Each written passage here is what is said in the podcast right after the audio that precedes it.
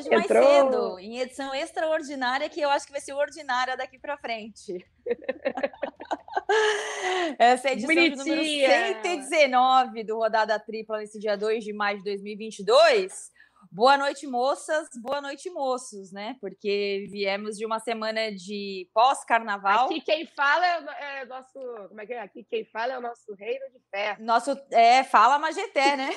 fala Mageté. Boa noite, moços. É, eu ia falar, eu ia mandar essa numa transmissão que eu fiz no meio de semana, mas eu temi não ser compreendida, então eu achei melhor internalizar e usar no melhor momento. E o melhor momento é sempre o rodada tripla.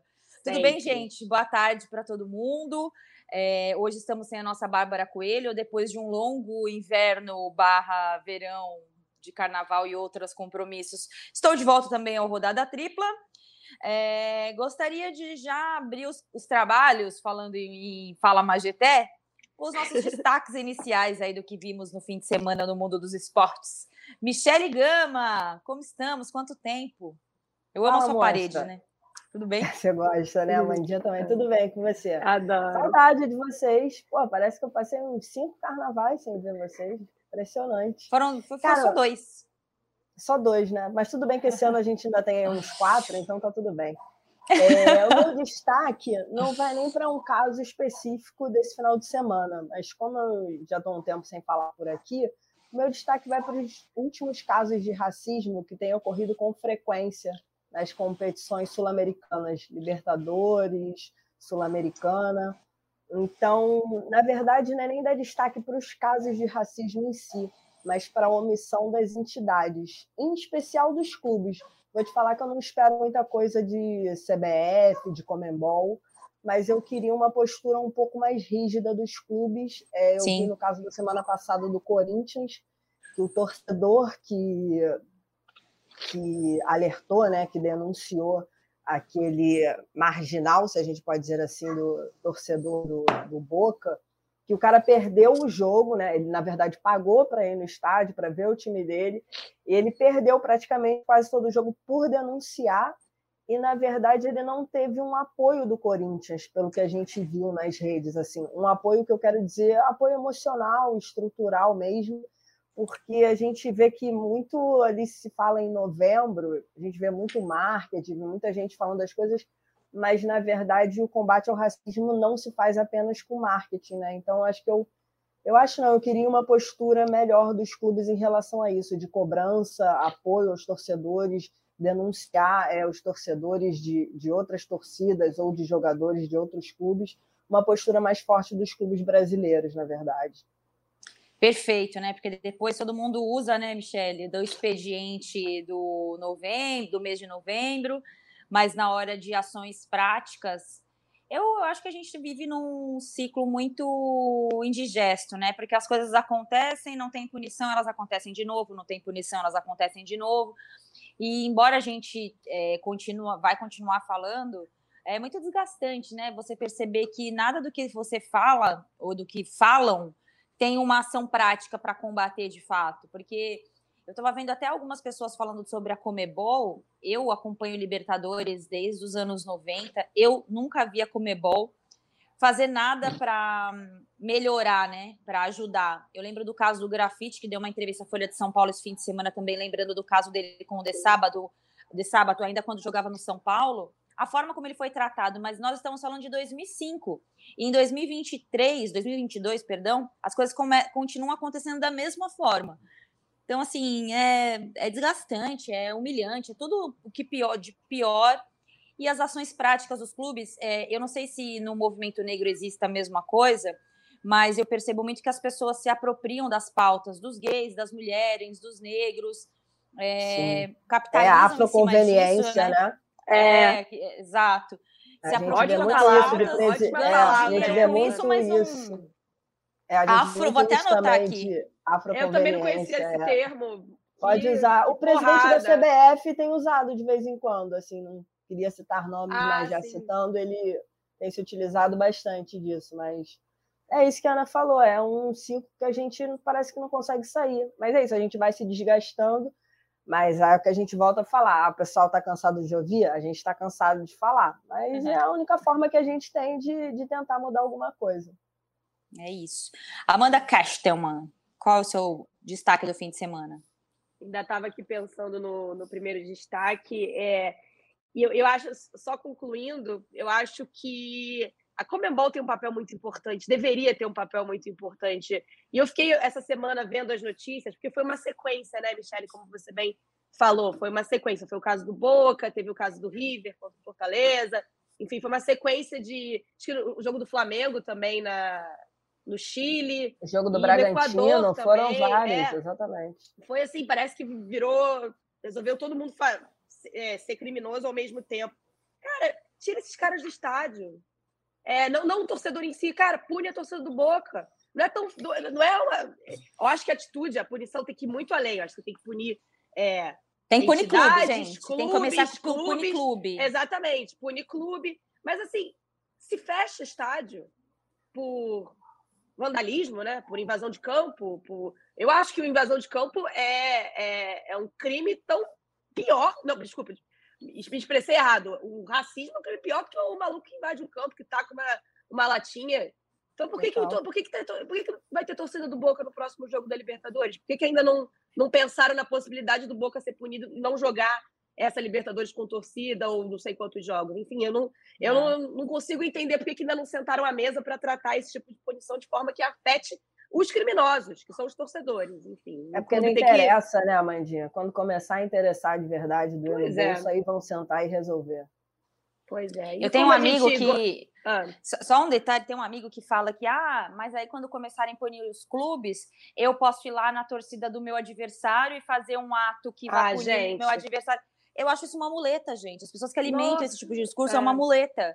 Porque, ah, então beleza, então tá, gente. Então, se, alguém, se ainda alguém tiver a coragem de ir lá num torcedor adversário e ainda é, é, ter, é, cometer um crime, fazer manifestações racistas, então o cara também é um racista. Você vai me desculpar, gente. O cara não é, pode usar isso como expediente para ir lá e falar assim: ah, não, eu vou lá ajudar meu clube é, e vou prejudicar meu adversário. Meu... Absurdo, gente, um absurdo. É. Inacreditável. Lança o papo, falar em, E para falar em destaque, né, Michelle, a gente tem feito, tentado fazer essa dobradinha do baixo astral para alto astral, porque o mundo é só porrada, né? Então vou tentar pegar uma imagem legal aí, porque tá difícil, já tá difícil. Amanda ter... Kesselman contra o baixo astral, conheci esse filme. É, Guilherme Caran, que eu tenho uma ótima história com ele, quando eu era mesária, ele foi votar na sessão que eu era mesária, que eu falei, caraca, você é o baixo astral. E, enfim, foi, foi essa minha resenha com ele ali, enquanto ele me dava o título de eleitor dele na eleição de 2008. Mas, enfim, só porque você lembrou disso, é bom. É, a minha, meu destaque vai para uma imagem legal do fim de semana, coisa que tem sido, a gente tem buscado, assim, para tentar manter a gente vivo, com um sorriso no rosto, que eu pensei em você, Ana, quando eu vi essa imagem. Eu juro que eu vi e pensei na, na Ana Thaís. Sorrisão de professor Ancelotti, com os brasileiros do Real Madrid fazendo passinho de TikTok. É aquela imagem que toca a gente, a gente pensa, cara, dá pro Hexa vir. Olha só, esse menino estão na seleção. Sim, só o Ocelote ser o nosso técnico, brincadeira. É. Olha lá, hein? Olha lá. Então eu queria destacar o alto astral da galera do Real Madrid. Essa semana tem, tem Champions de novo. É, futebol internacional a gente pode declarar para quem está torcendo, né? Sem ser cancelado pelo, pelos amiguinhos nas redes sociais. Eu estou torcendo muito para o Real Madrid chegar nessa final. Sei que tem muita gente torcendo para ter uma final ali de novo com o Guardiola, o Guardiola ganhar a Champions, mas eu estou torcendo porque eu acho que para o Vinícius Júnior chegar com bastante moral na, nessa Copa do Mundo, acho que vai ser importante. E algo que eu não tinha me tocado, que eu conversei com um colega ontem na redação, eu acho que é a primeira vez em muito tempo que a gente tem um jogador brasileiro que não seja o Neymar chegando na frente do Neymar na disputa de melhores do mundo da FIFA, né? Acho que como melhores do mundo deve ser antes da própria Copa do Mundo, então acho que é, não, nada que aconteça no Mundial talvez mude, mas eu acho que é raro, né? Há muitos anos que a gente não via um brasileiro à frente do Neymar nessa disputa. Eu acho que hoje esse jogador é o Vinícius Júnior, pelo que ele tem feito no Real Madrid, também pelos problemas que o Neymar teve físicos e também de performance no Paris Saint-Germain. É, a gente tem aí mais de 10 anos de Neymar no topo é. como nosso principal jogador do futebol brasileiro, né? Ele é. surgiu em 2009 no Santos, 10 já encaminha a ser quem ele se tornou, né? Ou dentro da expectativa do que ele se tornou. Copa de 2014, Copa de 2018, então a gente já tem mais de 10 anos de menino Ney aí na expectativa de se tornar algo que a expectativa é só nossa e não dele. E que bom uhum. que surgiram outros nomes, né? Quem sabe não tira também um pouco da pressão que existe Exato. em cima do Neymar.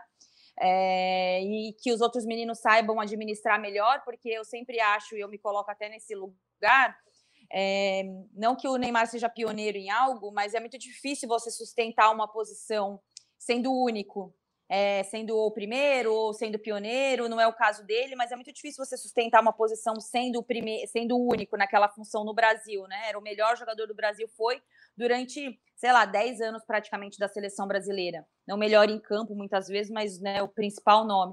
Então fico feliz por ele, por, pelo Rodrigo, pelo Vinícius Júnior, pela evolução uhum. do Vinícius Júnior, e obviamente estou torcendo por Carlo Ancelotti, que embora as pessoas adorem falar que o adoram falar que ele técnico ultrapassado, não sei o quê. Envergar a camisa do Real Madrid é para poucos, gente, para poucos. Fazer esse cara, ele mudou muito o Benzema, ele mudou muito o próprio Vinícius Júnior, o próprio Militão, uhum. que era um jogador que talvez não tivesse carreira na seleção brasileira, deve muito ao Ancelotti. Enfim, teremos Champions aí nessa semana.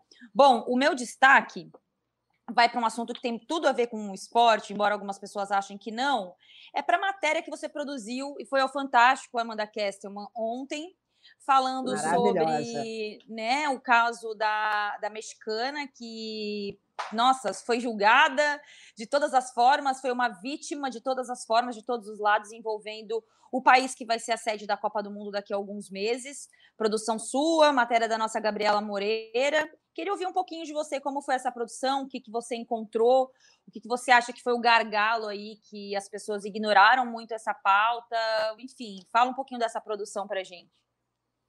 Eu acho que o principal dessa história, assim, é uma mulher, lógico, é, que foi denunciar, ela foi orientada, inclusive fez conversando com a, com a Paola, né, quando a gente começou a conversar para tentar marcar a entrevista, porque você sabe, mas para quem está nos ouvindo não sabe, a gente já está nesse processo desde março, né? Porque ela quis esperar o segundo julgamento dela, porque ela estava com medo de como a repercussão poderia prejudicar é, esse processo, e depois ela topou falar. É, é uma mulher sendo agredida dentro de, do seu apartamento, a primeira coisa que ela pensa é em denunciar, e para isso ela fez o procedimento que mais me assustou, que eu faria, procurar a sua embaixada, é, uma ajuda de alguém que falasse a língua local, né, a língua árabe, e em dois dias ela virou de, de vítima, vítima. a ré, né? A ré, exatamente. Ela passou, ela saiu do, da acusação para acusada, porque a palavra do, do agressor dizendo que eles tinham uma relação extraconjugal. E extraconjugal é, não é porque um é casado e está traindo, porque se confunde muito com adultério, né? Extraconjugal são, é um casal que se relaciona sem estar casado.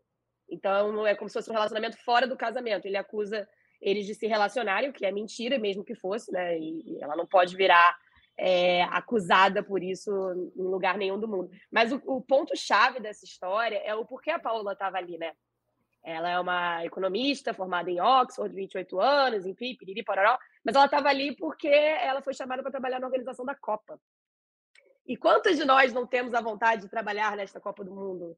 Em diversas funções, né? Ou alguém que nos escute tem, tá, esteja sonhando, fazendo um milhão de contas, porque fácil não vai ser, se planejando para talvez ir assistir a Copa do Mundo. Então, é, é algo que preocupa. A gente conversou com, com ONGs né, especializadas em direitos humanos, com uma representante da pesquisa voltada para o Catar, é, e o, o fato interessante que a gente sempre vê quando trata de grandes eventos é que todo mundo acha que durante a Copa pode acontecer casos como o da Paola mas ela acha que não vai, acha que, por outro lado, que o Qatar vai evitar que isso aconteça durante a Copa, para ficar bonito para fora do mundo. Mas antes da Copa acontece coisas como a Paola. E o futebol não está aí para incluir, para transformar, para permitir que uma mulher como a Paola trabalhasse na organização, que era o sonho dela, trabalhar no, no comitê organizador da Copa, né, no comitê de entrega e legado, e deixando claro que a Paola, além de tudo, não que faça diferença, mas que mostra que é, não é uma questão só para nós, mulheres ocidentais. A, a Paola é uma mulher ocidental muçulmana. Ela acredita na religião muçulmana, ela é praticante. Inclusive, ela teve todo o cuidado, e a gente tentou ter também né, né no desenvolver dessa história, para não levar isso para um preconceito religioso. Porque há diversos países que respeitam, que seguem a, as leis muçulmanas, que já não adotam esse tipo de, de regra, de postura, que como a própria Paola disse para a gente, é uma postura medieval, né? Então, eu, eu e a gente trazendo para o nosso universo, que foi a procura da FIFA, a gente sente um pouco de constrangimento da FIFA de falar sobre esses assuntos, né? Eles falam, no caso específico dessa, dessa funcionária do comitê, eles, ela deixa muito claro que a FIFA e o comitê organizador ajudaram ela no processo, principalmente nessa ideia, cara, sai logo daí, não fica aí, porque você nesse momento está condenada. Ajudaram ela a voltar para o país dela, mas há um constrangimento em falar abertamente sobre o assunto, né? Em falar que se o futebol é uma ferramenta de transformação, se, por exemplo, o futebol feminino virou uma agenda tão importante para essa gestão da FIFA, é, como tratar com naturalidade um evento dessa magnitude, o maior de todos, né, para o futebol, sendo sediado num país onde uma mulher agredida é, termina condenada a ser. É, Ô, Amandinha, desculpa acho... te cortar, Ana, mas é porque ontem eu estava vendo essa matéria e, cara, para mim é tão surreal, sem querer levar, respeitando toda a questão cultural Sim. do país e tudo, mas a gente até falou sobre isso há uns programas atrás, assim. Porque, beleza, a gente quer que o futebol vá para todos os países, todos os continentes, mas o pensar que a gente avançou em algumas questões no mundo e a gente colocar a Copa do Mundo, o maior evento esportivo, né? maior evento do futebol, então vamos colocar assim, num lugar em que a mulher é desrespeitada, não é ouvida. Cara, é um retrocesso tão absurdo na minha cabeça que eu fiquei uhum. vendo a matéria e falei, gente, não é possível. Sabe quando não faz sentido? Cara, é verdade. Aí tem lá o presidente da FIFA estão denunciando é, quantas pessoas já morreram, quantos trabalhadores já morreram. É, é isso que a mais falou, é um constrangimento, mil. mas eles não fazem nada. E é isso, vai ter Copa, a gente vai estar tá assistindo, vai ter gente nossa indo, vai ter o mundo todo vendo. E quantos casos vão ser, é, como eu posso dizer, vão ser deixados à margem uhum. ou não vão ser denunciados? para que a gente possa ver um espetáculo e não veja tudo que acontece. Sabe, eu achei muito absurdo de ficar assim, a Mandia contando agora, eu falei, gente, é. É, é, um retrocesso que eu falo, caraca, é. esse que a Ana falou, a gente está num ciclo que a gente dá, anda 10 passos e volta 20, cara. Volta é impressionante. E você sabe que o Infantino, presidente da FIFA, né, é, ele, ele foi bastante questionado pela imprensa internacional, né, no último congresso da FIFA sobre essas questões, e numa das respostas dele me chamou a atenção, porque a gente sabe que lá em 2010, quando o Qatar recebeu o direito de sediar, foi talvez um dos, não o único, mas um dos motivos que deflagrou lá em 2015 o FIFA Gate, né? Porque foi um processo muito estranho, de, de fato, e depois ficou comprovado minimamente que ele era estranho, né? Minimamente estranho, e depois ficou comprovado nas investigações que derrubou tanta gente, inclusive gente aqui nossa, né, do Brasil, é o que estava errado nesse processo, porque é levar o futebol ao Oriente Médio, a Copa do Mundo é algo que me, me soa muito interessante, porque a gente sabe quanto as pessoas do Oriente Médio são fãs de futebol brasileiro, futebol europeu, mas para o Catar é algo que não, não encaixa, entendeu? É, vou dar até um exemplo, que foi um país que, se, que concorreu à, à, sede da Copa de 2026, o Marrocos.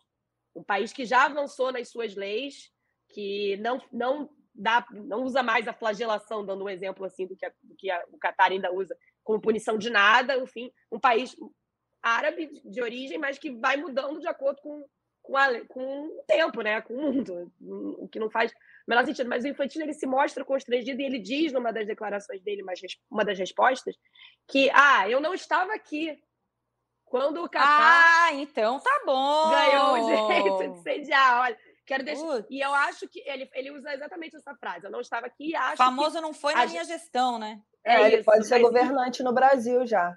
Tá prontinho. É. E eu acho que é o nosso processo de bidding, né, de, de concorrência para receber a Copa do Mundo, a gente já mostrou que mudou, dando a entender o processo que, que venceu os Estados Unidos, o México e o Canadá.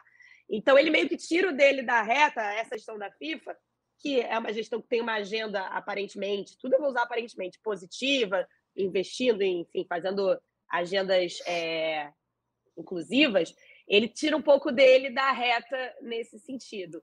Mas é, a gente comentou ontem, né, Ana, sobre o que foi também o constrangimento causado pela Liz Klebnes, que é presidente da Federação de Futebol Norueguesa, é, de, é, que foi no, no Congresso da FIFA, pediu a palavra e deu uma detonada, falou exatamente aquilo que nós falamos, sobre as questões das mulheres, um país onde ela, que é uma ex-jogadora de futebol feminino, né, ela foi jogadora, ela falando sobre um país que não aceita o, o, futebol feminino, onde as mulheres não têm direito, onde os trabalhadores é, tão, mais de morreram, 6 mil mortos, mais de 6 né? mil. Ah. É trabalho escravo, né? Tem aquela questão de tirar passaporte, e, enfim, é um, uma coisa assim assustadora. As pessoas não estão. Às vezes as pessoas estão nos ouvindo acham ah, os trabalhadores no Catar morreram porque despencaram do andaime.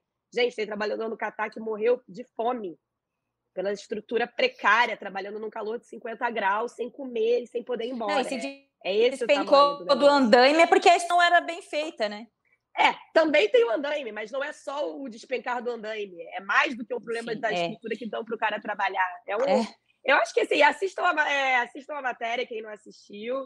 E, e hoje mesmo, se quem puder também, eu vi uma matéria, não sei se a gente repercutiu nos nossos veículos, do New York Times, falando desse constrangimento, né? Que acho que a palavra é essa. Que o Gary Lineker se recusou a participar do evento, tem marcas que patrocinam a Copa que estão pedindo para não serem associadas com o país sede. Enfim, está rolando um constrangimento geral e eu acho que a, a, única coisa que a gente tem hoje em mãos é esse constrangimento, então que sigam constrangidos por terem esse tipo de, de lei de postura. Só para amarrar esse assunto, Misha, se você quiser comentar também, pode ficar à vontade, mas o que me chama a atenção nisso tudo, eu fico lembrando sempre do que aconteceu em um link, né? E ela foi um torcedor ali que tentou beijar enquanto ela fazia uma entrada ao vivo. E eu fico pensando, imagina se acontece algo desse gênero, ou até pior, né? Você sofre um assédio, você vai relatar isso lá na Copa do Catar.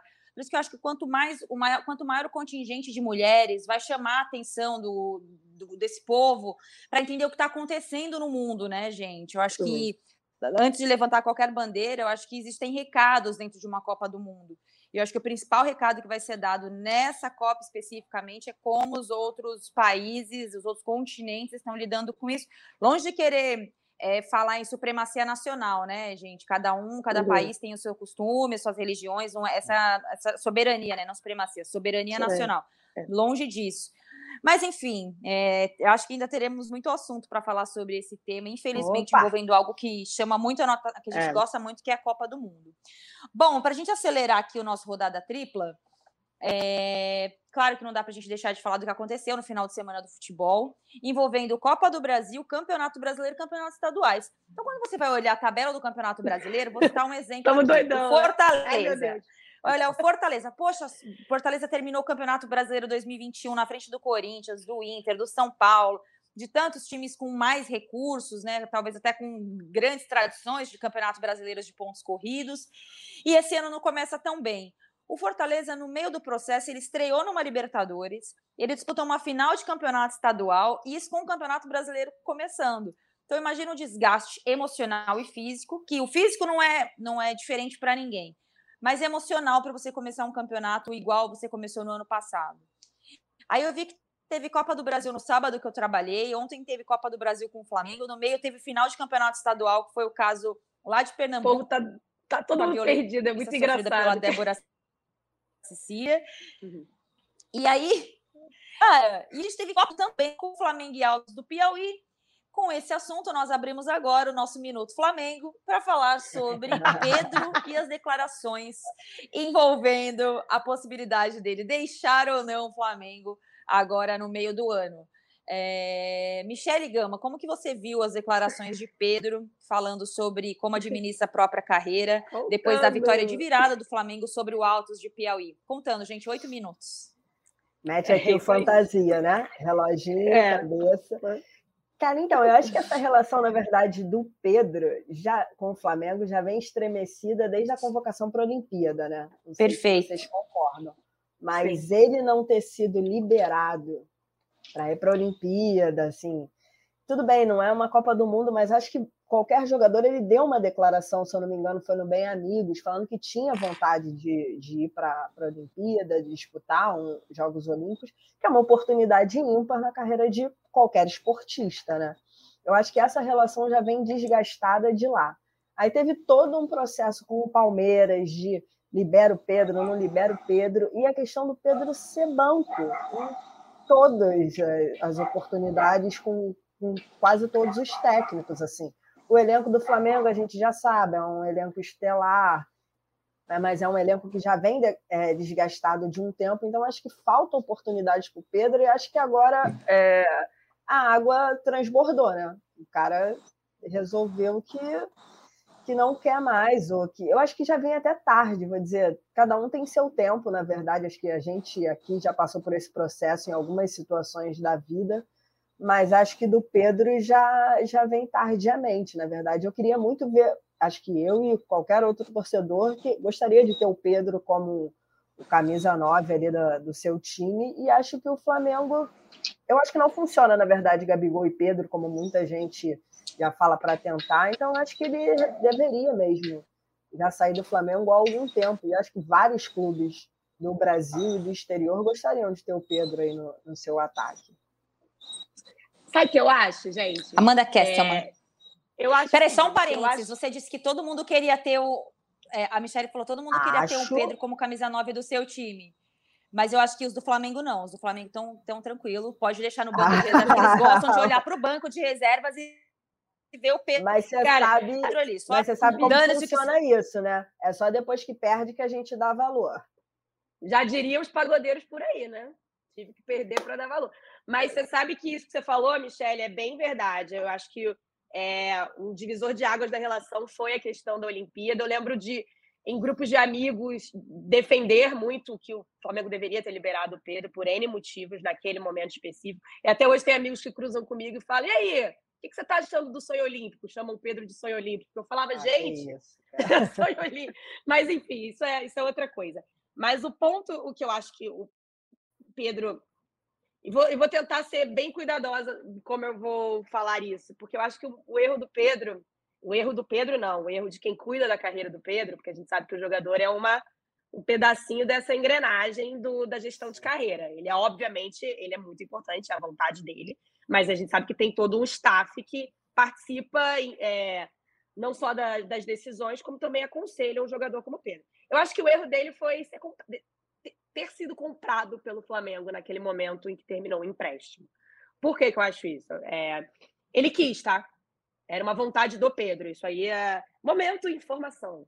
É, uhum. Ele, obviamente, ele quis ser comprado pelo Flamengo naquele momento, em vez de voltar do empréstimo para o futebol europeu. E nada naquele momento é, dava a, ao Pedro, em termos de enxergar o, o futuro próximo, que o Gabigol seria vendido, ou que o Flamengo precisaria dele muito mais do que vinha precisando. É, ele sabia que ele estava disputando a posição com o maior artilheiro da história recente do Flamengo. Para o cara que tirou o Flamengo da maior fila. Eu vou ficar repetindo tudo que o Gabigol fez, nem precisa, né? Quem escuta sabe. O tamanho que o Gabigol hoje tem para o Flamengo, apesar da pouca idade, em três anos de clube. Então, acho que em momento nenhum é, o, o Pedro tinha na frente dele uma informação, uma imagem que dissesse: não, é bom o Flamengo me comprar com um contrato de, sei lá, três, quatro anos, porque daqui a pouco o Gabigol vai embora e daqui a pouco vai chegar a minha vez. Ele sabia que o que ele tinha pela frente era uma concorrência duríssima de um jogador que faz gol, bom. Não vou entrar no mérito de quem é melhor, não é, não é, uhum. acho que são estilos completamente diferentes, mas o ídolo do time, gente. Ele tinha o ídolo do time para disputar a posição. E eu não sei o que, que passou na cabeça dele, de quem cuida da carreira dele, de decidir ficar. E aí, Michele, você falou um negócio que eu achei bem interessante, que é, todo clube foi a frase que você usou? Qualquer clube gostaria é, acho que qualquer clube, qualquer torcedor gostaria de ter o Pedro como camisa 9 do gostaria de... É, e eu concordo com você. Mas o que eu acho é quais clubes hoje, vamos lembrar o que o Flamengo pagou pelo ah, Pedro, sim. podem pagar o Pedro. Vou te dar, além do Flamengo, né? O Palmeiras e o Atlético Mineiro. Vamos lá, o Palmeiras, a questão do, do Flamengo com o Palmeiras é muito simples. É, ele é o jogador que falta no Palmeiras, assim, para mim é muito claro. Para o estilo né? Do. Ele, Aquela ele é pro Palmeiras. É, ele é a cerejinha do bolo. E o que eu sei de bastidor é que chegou até a ter tipo, esse tipo de conversa, assim, porque por mais que a gente ache que todo mundo se odeia, os dirigentes dos clubes se dão bem, tá, gente? Tomam um café, resenham. Pô, você quer o Pedro? Me dá então aí o seu goleiro, que é bom pra caramba e é a peça que falta no meu time. Então, é, tem essa coisa. Eu até acho que se o Flamengo tivesse ganho a final da Libertadores, isso poderia ter sido colocado na mesa, numa negociação. Ah, não, então beleza, dá para negociar o Pedro, vamos ver o que vocês podem me oferecer.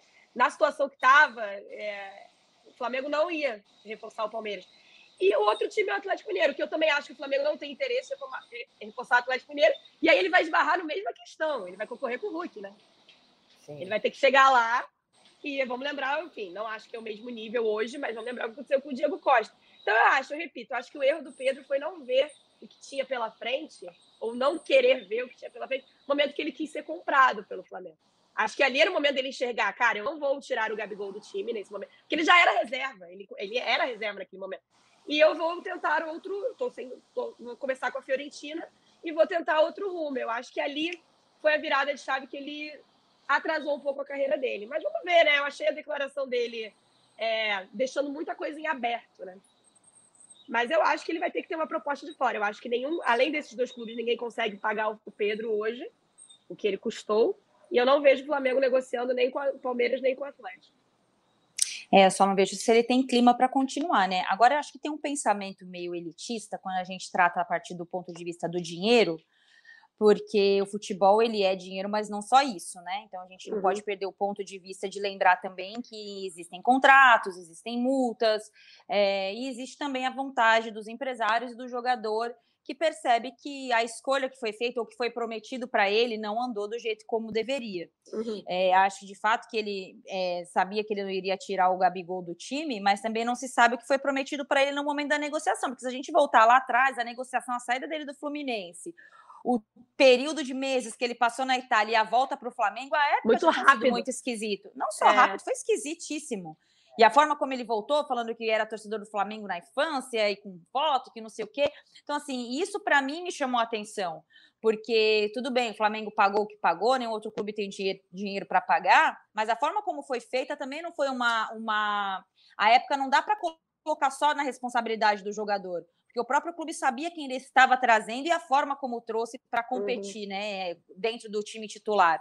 Agora, é, existe um ponto que me chama a atenção, que é não só os clubes que não têm dinheiro para pagar, mas é o clima que fica para o jogador seguir dentro do, do, do, do, Flamengo, né? Porque acho que a relação com a diretoria, embora não, te, não seja público um desgaste, mas como lembrou bem a Michelle, desde o que aconteceu na, nas Olimpíadas, e eu lembro que tinha muito jogador falando com orgulho o fato do Pedro ter sido boicotado nos Jogos Olímpicos e muito possivelmente é, felizes com o fato, ah, quem paga o salário uhum. dele é o Flamengo, então ele tem que ficar quieto e aceitar.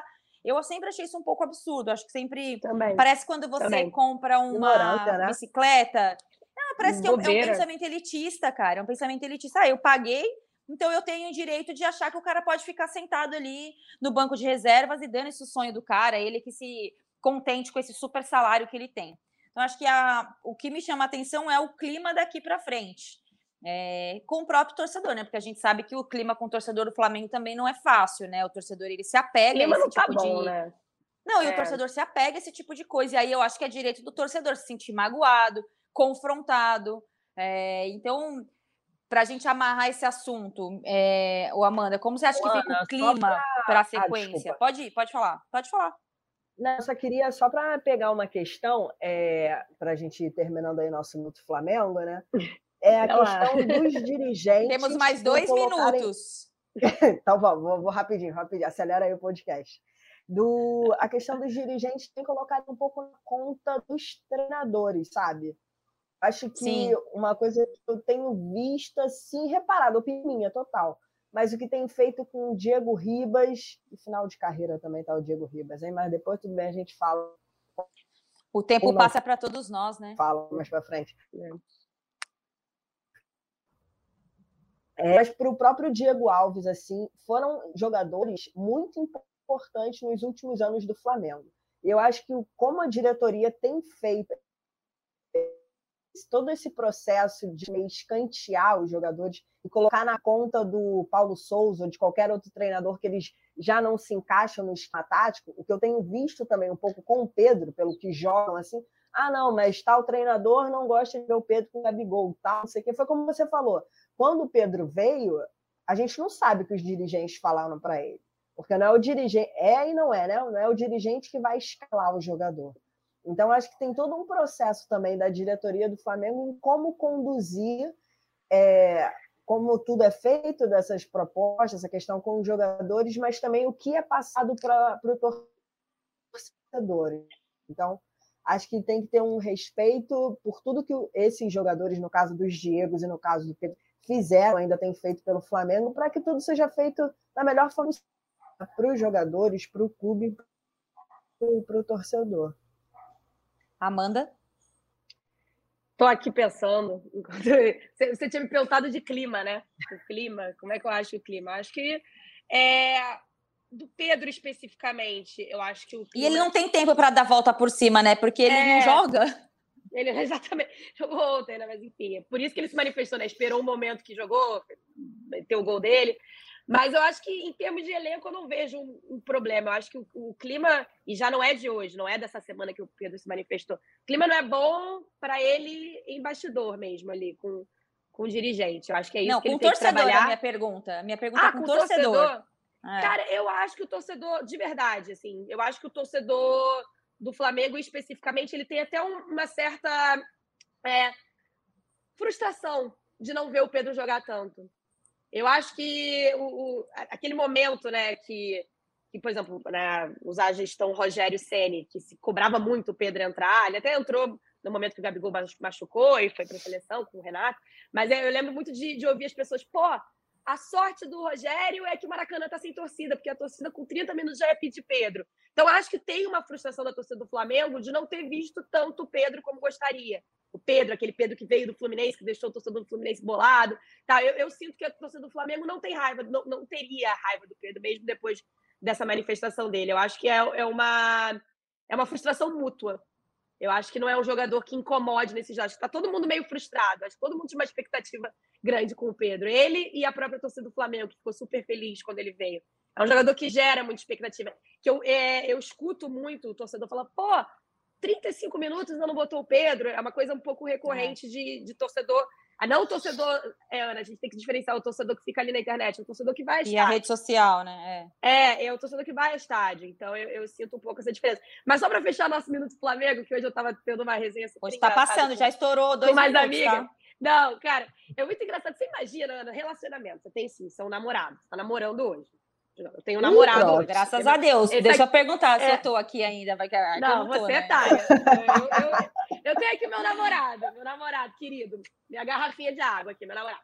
Ele, pô, eu tenho um ex, que foi o ex que mexeu muito comigo, assim, sabe? Pô, meu namorado sabe que esse ex que a minha família e meus amigos amam esse ex de paixão, que ele mexeu Na verdade, seus amigos odeiam, mas tudo bem. É, não, mas pera lá, eu tô dando outro exemplo, tudo, tudo fake aqui.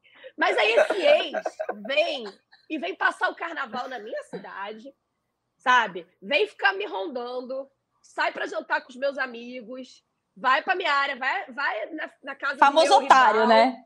Famoso otário. Vai mexendo com o meu. Como é que o meu ex fica? Numa... Como é que o meu atual fica vendo o ex fazendo essas coisas? Eu fico ah, pensando. Entendi.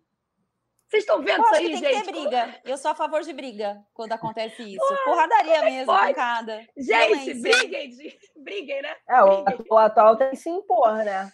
Não sei, se tá Pô, tá comigo, atual... ah, tem uma imposição aí, irmão. Rondando, tá rondando minha, minha, minha, minha, né? minha, minha girl, my date. Tá rondando tá indo jantar com os amigos dela no, no japonês, ali no Naga, que eu recebi foto. Nossa, que sema, sem semacol esse cara aí. Pô, vai lá na casa do meu rival, tirar fotinho duas vezes, na casa de gente, de dois rivais. E fica aí me rondando, sei lá, gente, o que, que, que tá dando aí na briga desses mister? Não é briga, não, tá? Nesse climão. Eu só tô achando isso aí um climão meio esquisito. Só queria falar sobre isso. Quem entendeu, é, entendeu. É, meio provocativo, né? Meio provocativo. Uhum. É, falamos agora de um grande atacante, um grande camisa 9, e agora vamos falar do Roger Guedes. É, que foi, né, personagem aí do final de semana. A gente falou do Querido. grande camisa 9, o grande atacante, oh. agora vamos falar do Roger Guedes, que é um bom atacante também, gente, mas diferente. Qual o camisa dele mesmo, que mudou aí? 123, agora acho que é 9. Opa. Bacana, lá, voltou. Agora vai. É, é, gente. Vamos. Em nome de Jesus Cristo, amém, amém, amém, assim que ele usa, né? Saiu do salário dos outros para o meu salário, um dia. A que... Não, não, não, né, Roger Guedes é questionador. É, a minha dúvida, o meu ponto com o Roger Guedes, que eu acompanho desde que ele chegou ao Palmeiras, e ele era um garoto vindo do, de Santa Catarina, entendi os processos que ele passou lá atrás, né, no momento de afirmação dele ali com a, com a camisa de um grande clube. É, depois do, do, Palmeiras, ele foi para o Atlético Mineiro, depois do Atlético Mineiro, ele foi para fora do país, voltou e agora está jogando no Corinthians. Começou muito bem, fez gols importantes em clássicos também, mas eu acho que ele está achando que ele está um pouquinho além da conta. E aí ele foi questionar o, o técnico. Eu acho importante jogadores que questionam o treinador, desde que ele entregue dentro de campo. Vou dar um exemplo com o Hulk e o Cuca o ano passado. O uhum. Hulk reclamou que não tinha minutos em campo. O Cuca falou: tá bom, então eu vou te dar minutos em campo. O que, que o cara fez? Foi o melhor atacante do ano passado, campeão, campeoníssimo com o Galo, e respondeu o que ele tinha pedido. Né? Ele falou: me dá tempo que eu te dou gol, e ele realmente entregou. Não é o que está acontecendo com o Roger Guedes, porque ontem ele teve uma atuação muito ruim contra o Fortaleza, e depois do jogo, né, vitória do Corinthians com gol contra, né? Porque o Corinthians é um time que não faz gol, né? Depois a gente fala sobre isso também. É, ele falou que é ele não sabe chutar, quais são. Né, Ana? existe uma coisa que no futebol, que assim, você pega a né? bola e tem que colocar em direção ao gol. E às vezes entra. É, Quando é entra, é gol. É importante. É, vamos Precisa ter atacante também. É Precisa ter atacante também, gente. Precisa ter atacante para fazer gol. O Corinthians, estava olhando ontem, antes do jogo, dos times que brigam ali da parte de cima da tabela. É, ele fica próximo ao Bragantino, mas é a equipe que menos gols tem ali da, daquele, daquele pelotão de elite do Campeonato Brasileiro. Para você ter uma ideia, o rival Palmeiras tem 55 gols. O Corinthians tinha 31 até ontem, 32 com gol contra. Então, assim, é, aí ele questionou que o, é difícil saber quem são os 11 da cabeça do treinador. Só que, assim, é, a gente vive um momento do futebol brasileiro e que é impossível os treinadores terem um 11 titular. Nem o Atlético Mineiro, que tem o melhor elenco do país, tem 11 titulares. Queria ouvir de vocês. É, começo por você agora, Amanda. Como que você vê esses, esse, como você enxerga, é, observa esse tipo de questionamento de jogador com treinador, no caso específico do Roger Guedes? É, primeiro que eu acho que eu sou adepta ainda tem gente que não concorda comigo, que roupa suja a gente não precisa lavar com todo mundo junto, né? Se ele tá, tem uma questão com o treinador, ele não precisa falar na coletiva, mas tudo bem. Isso aí, a gente não sabe o que tá passando na, na cabeça dele. Mas sempre foi assim, mas, gente. Foi assim no Palmeiras, foi assim é, no Galo. É, é assim. exato. Ele, ele, é o estilo dele, né? Vamos respeitar a identidade de Roger Guedes. Mas eu acho que, que essa coisa de 11 titular é, é algo que até, até o torcedor, que às vezes demora para se adaptar a novos tendências do futebol, até o torcedor já entendeu que, que não precisa de 11 titular para você ter uma forma de jogar, né?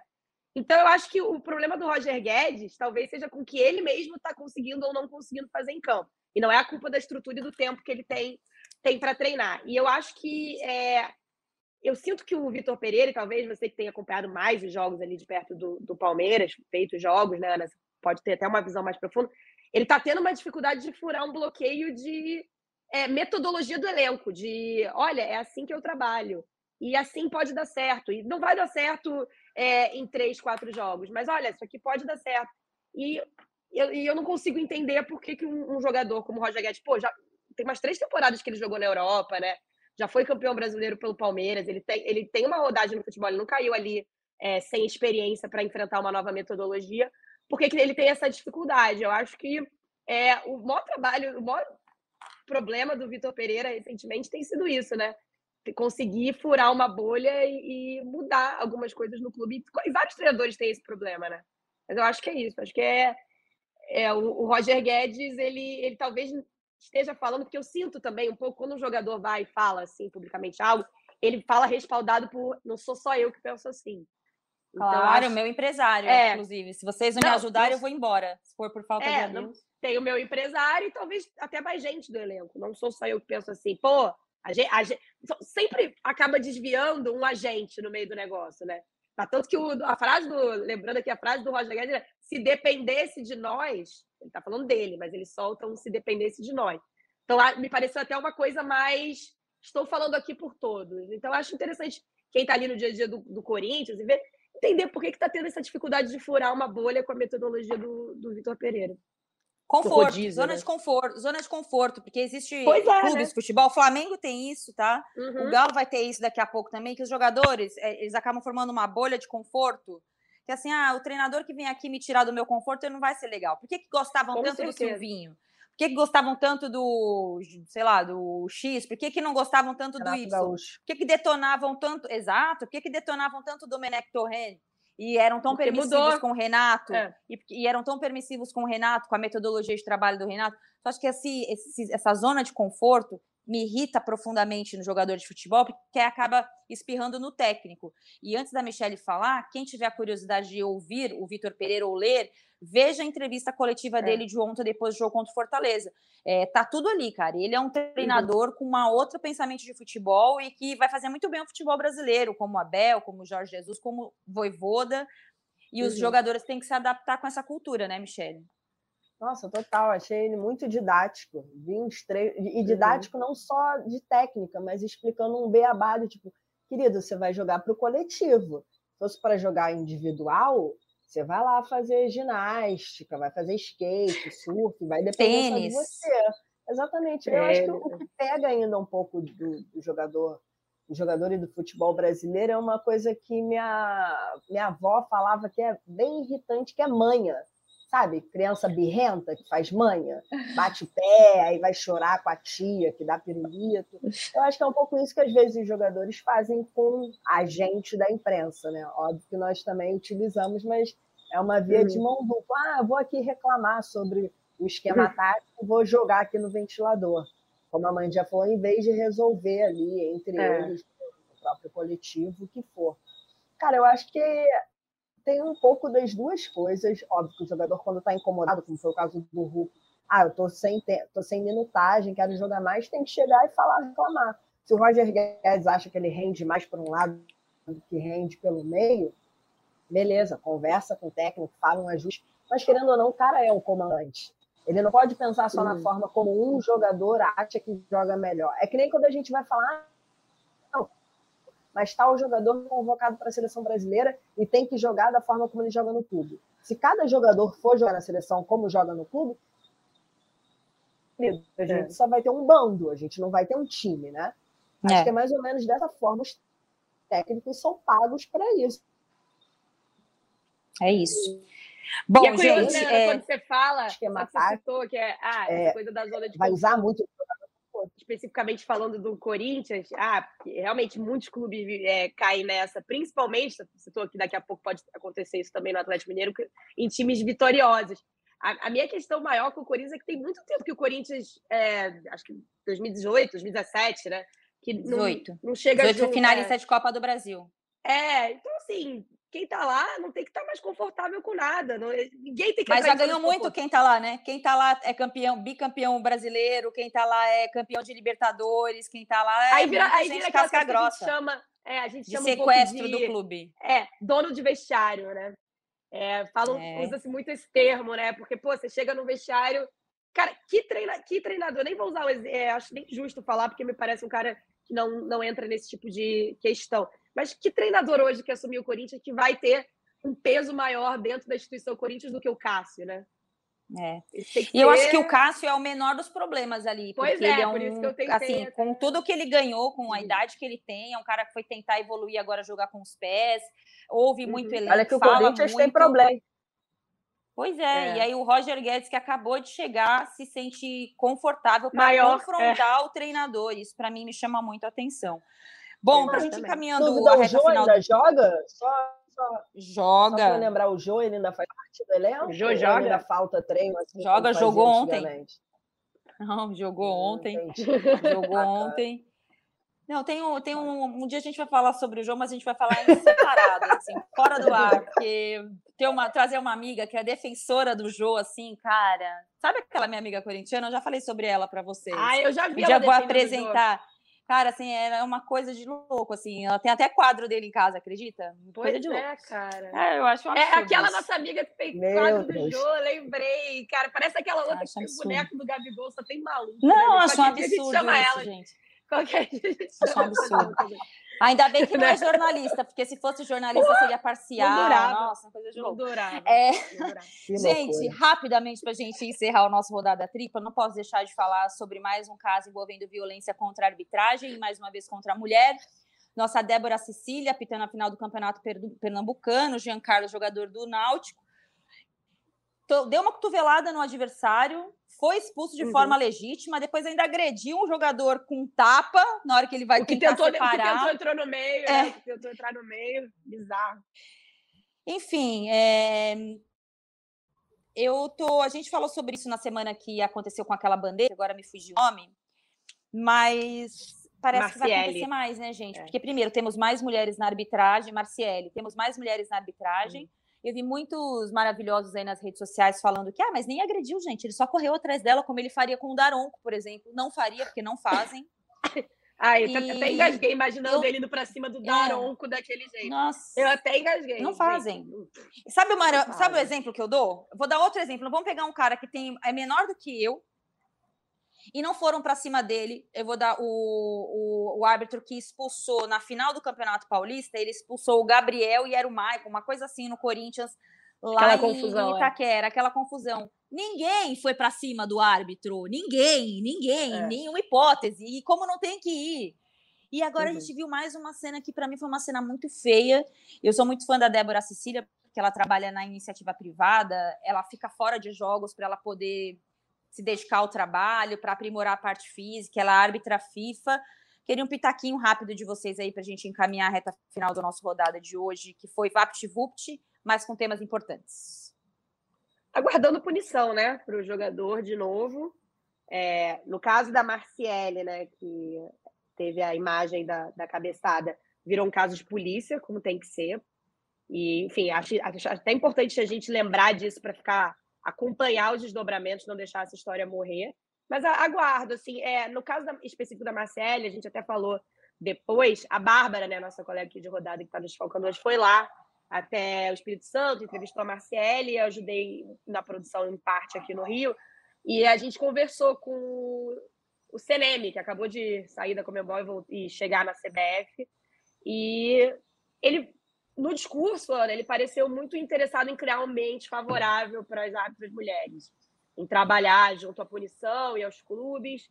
É, disse ele na época que chegou a procurar a Marciele para deixá-la confortável para voltar ao trabalho dela, mas eu acho que isso tem que tem que ser feito com um processo, entendeu? Acho que o tem que se mostrar e se a gente falou lá atrás, assim, vou lá para 2020, quando a gente fala de se falar sobre essas questões desde a base, eu acho que, de novo, a gente precisa de um processo educativo é, para que esse tipo de coisa não aconteça mais. Além de punitivo, quando acontece, um educativo para evitar, porque, enfim, é um ciclo que vai se renovando e precisa acabar. Michele? Eu estava lendo o texto da Amelie Lacombe de ontem, do UOL, e eu concordo com tudo quando ela fala que o clube e o jogador são covardes e hipócritas. O tempo para se posicionar depois sobre o que o, o atleta fez e o jogador, no caso, para tentar explicar, para dizer que estava tentando explicar para a árbitra o que, ele queria, o que ele queria fazer. Ele não foi Opa. agredido. Poxa, né? vida! Ele foi correndo atrás Opa. Ah, irmãos, aí acha que a gente é um otário, né, cara? Então não fala. Então simplesmente só diz, não, fica, fica quieto, é, fica quieto. Então não fala nada porque para passar por um negócio desse, então veste aí a carapuça, que é, é, óbvio que a gente vai denunciar, que a gente vai reclamar, mas é um jogador que vai, porra, vai falar uma coisa dessa de que, ah, não, eu não, não quis agredir ninguém, e o, o, clube totalmente de forma omissa não se posiciona, aí, sabe, é, dá muita raiva, vou te falar aqui. Dá raiva, a gente passa falar. por dá vários raiva. processos, né, de raiva. Passa raiva, a gente passa raiva, a gente passa raiva já larga de mão, mas é, mas a gente tá para passar raiva mesmo. Mas enfim, eu concordo que não passa de mais um covarde no futebol brasileiro. É, esse atestado de macheza do futebol me irrita muito, cara. Ai, precisa mostrar que é machão. Ai, sério. Hoje eu vi uma foto de uma categoria de base que eu não sei aonde, dos meninos de sub-12, sub-11, com a faixa assim, é, nunca foi sorte, sempre foi Deus. Pô, incrível, gente, sou super religiosa também, mas se ensina desde os 10 anos de idade para os meninos que o futebol não é laico, né? Enfiam na cabeça dos meninos que é isso e aquilo e acabou, uma doutrinação. E é muito legal, acho que todo mundo tem que ter religião, a questão não é a religião, mas é que se você vai doutrinar já direcionando para uma religião, ensina desde a categoria de base como é que funciona, né, gente? Tratar as pessoas, educação, relação com as mulheres, esse, essa, esse futebol tão é, é, essa misoginia tão forte, tão latente no futebol de todos os lados, com os nossos colegas, com os jogadores, é, como eles são autorizados a confrontar a gente, é, se sentem é, é, autorizados a não olhar para o próprio rabo, para não ver os próprios defeitos e só apontar o dedo para as mulheres. Então, gente, chega, né? Já se vai, já que vai mostrar a Bíblia para o garoto com 10 anos, aproveita e mostra para ele um livro de educação, de bons costumes, de não uhum. ser misógino, não ser babaca, enfim. Só para finalizar o nosso rodada tripla com um clima um pouco mais leve, quero dizer que Ai, Paulo André. Ah, eu sou. Isso. Eu sou Jadré e eu falei isso hoje ao vivo na Fátima Bernardes. Eu só queria estar no sofá hoje para fazer uma pergunta, se ele ia namorar com a Jade. Ele não respondeu, mas eu fiz o meu papel jornalístico e fiz a pergunta para ele. E muito doido, ah, né? Tava falando do Paulo André. Tava falando do Paulo André Desculpa, Michelle Ele vai disputar o Mundial, Desculpa. tanto faz, né? Não, isso aí a Fátima Bernardes já fez o papel dela como ótima apresentadora. A Bárbara ontem também, e eu fui só pra galhofa mesmo. Muito bom, né? Eu, vou, acho, acho que eu li em algum lugar. Como é, é um canhão, né? É, é um canhão estar num, num negócio como o Big Brother. Eu, se eu não me engano, o Paulo André hoje é o personagem do atletismo com mais seguidores do mundo, depois só do Usain Bolt. Então, assim, Caraca. realmente havia, é, só tem menos seguidores entre as pessoas do mundo do uhum. atletismo uhum. do que o Bolt, que é o maior velocista da história, né? O maior atleta ali da história. Então, é realmente bom, a vida dele tá nunca mais. pro Big Brother 2023? Nosso bolão aí que estão falando, Ana Thaís Matos. Mas não vou dizer mas nunca... tá certo o que tá, só queria jogar isso aí. Eu vou ficar aqui, olha, eu vou ficar que nem a Bruna Eu acho que tem uma outra loira do esporte cotada, tá? Guarda esse assunto aí, guarda olha isso só. aí para vocês, que vocês vão ser surpreendidos no BBB 23. Comigo não, gente, eu saio na primeira semana, você é a Kelly, não, que ninguém lembra. Amiga, eu não tenho estrutura para ficar fazendo mutirão para você, para brigar com o hater. Eu, eu, eu, não, não, você vai fazer sim, você vai cuidar das minhas redes sociais, inclusive. eu vou ficar que nem a Bruna Marquezine, eu vou, eu vou ter o treco, eu vou ter que pedir licença, eu vou ter burnout. Vai. Eu, eu, eu vou te pagar muito bem para isso. Você imagina, Michele? Vai, caraca, não tem estrutura não. Mas seria legal. Eu apoio. Eu me prepararia psicologicamente para isso. São loucas. É, agradecendo a produção do nosso Rodada Tripla, da nossa Giovana Marcondes, a coordenação do Rafael Barros e a gerência do André Amaral. Voltamos na próxima semana. Até. Beijos.